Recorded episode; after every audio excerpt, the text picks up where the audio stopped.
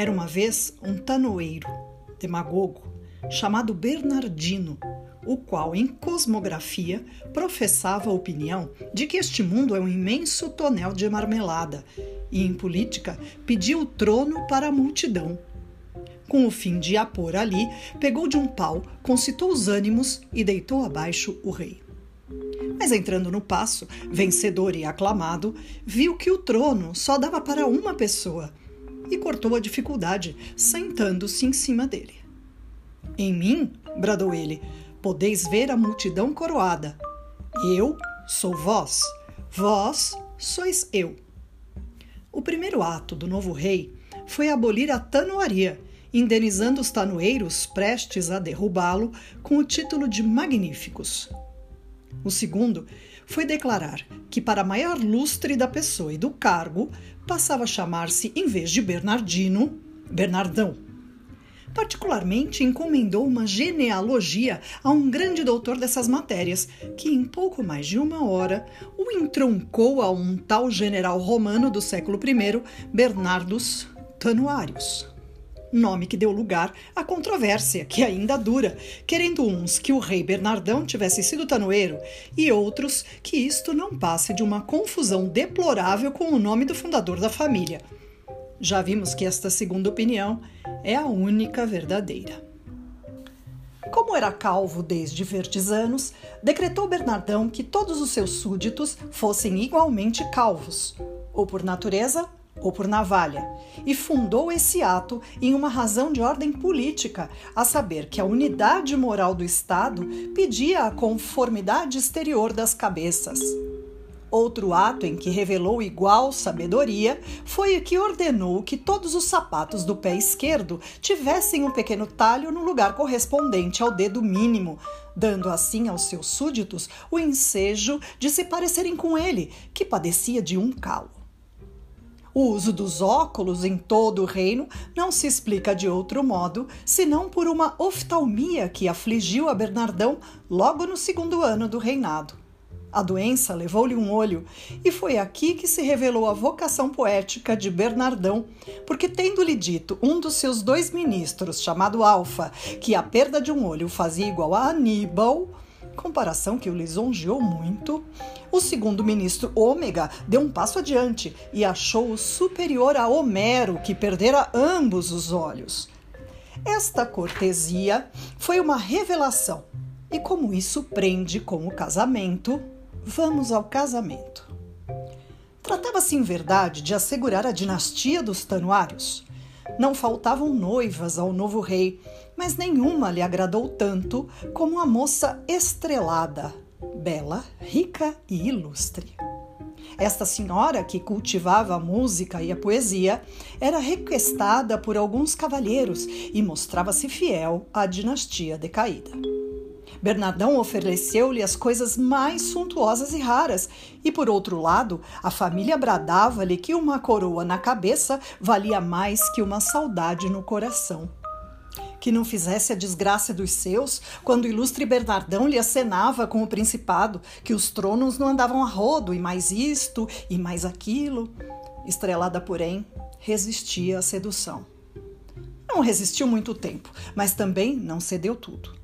Como entre os seus candidatos preferia secretamente um poeta, declarou que estava pronta a casar, mas seria com quem lhe fizesse o melhor madrigal em concurso, Bernardão aceitou a cláusula, louco de amor e confiando em si. Tinha mais um olho que Homero e fizera a unidade dos pés e das cabeças. Concorreram ao certame, que foi anônimo e secreto, 20 pessoas. Um dos madrigais foi julgado superior aos outros todos. Era justamente o do poeta amado. Bernardão anulou por tudo, por tudo um decreto o concurso e mandou abrir outro.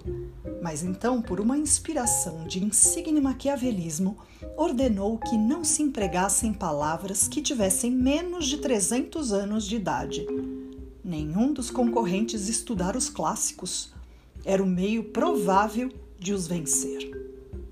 Não venceu ainda assim, porque o poeta amado leu à pressa o que pôde e o seu madrigal foi outra vez o melhor.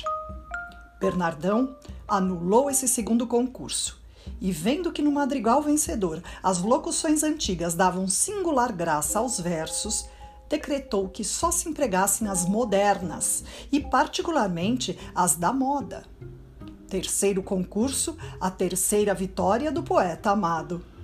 Bernardão, furioso, abriu-se com dois ministros, pedindo-lhes um remédio pronto e enérgico, porque se não ganhasse a mão de estrelada, mandaria cortar 300 mil cabeças.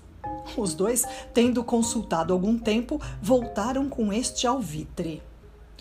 Nós, Alfa e Ômega, estamos designados pelos nossos nomes para as coisas que respeitam a linguagem.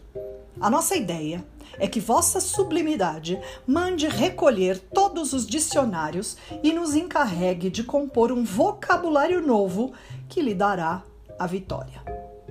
Bernardão assim fez, e os dois meteram-se em casa durante três meses, findos os quais depositaram nas augustas mãos a obra acabada, um livro a quem chamaram Dicionário de Babel, porque era realmente a confusão das letras. Nenhuma locução se parecia com a do idioma falado. As consoantes trepavam nas consoantes, as vogais diluíam-se nas vogais, palavras de duas sílabas tinham agora sete, oito e vice-versa. Tudo trocado, misturado, nenhuma energia, nenhuma graça, numa língua de cacos e trapos.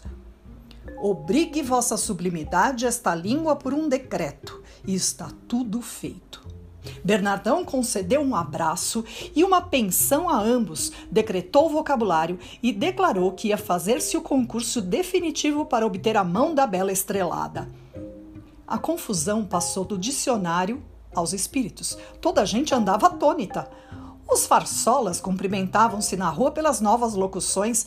Diziam, por exemplo, em vez de eh, bom dia, como passou, é, a própria dama, temendo que o poeta amado perdesse afinal a campanha, propôs-lhe que fugissem. Ele, porém, respondeu que ia ver primeiro se podia fazer alguma coisa. Dariam 90 dias para o novo concurso e recolheram-se 20 madrigais. O melhor deles, apesar da língua bárbara, foi o do poeta amado. Bernardão, alucinado, mandou cortar as mãos aos dois ministros e foi a única vingança. Estrelada era tão admiravelmente bela que ele não se atreveu a magoá-la e cedeu. Desgostoso, encerrou-se oito dias na biblioteca, lendo, passeando ou meditando.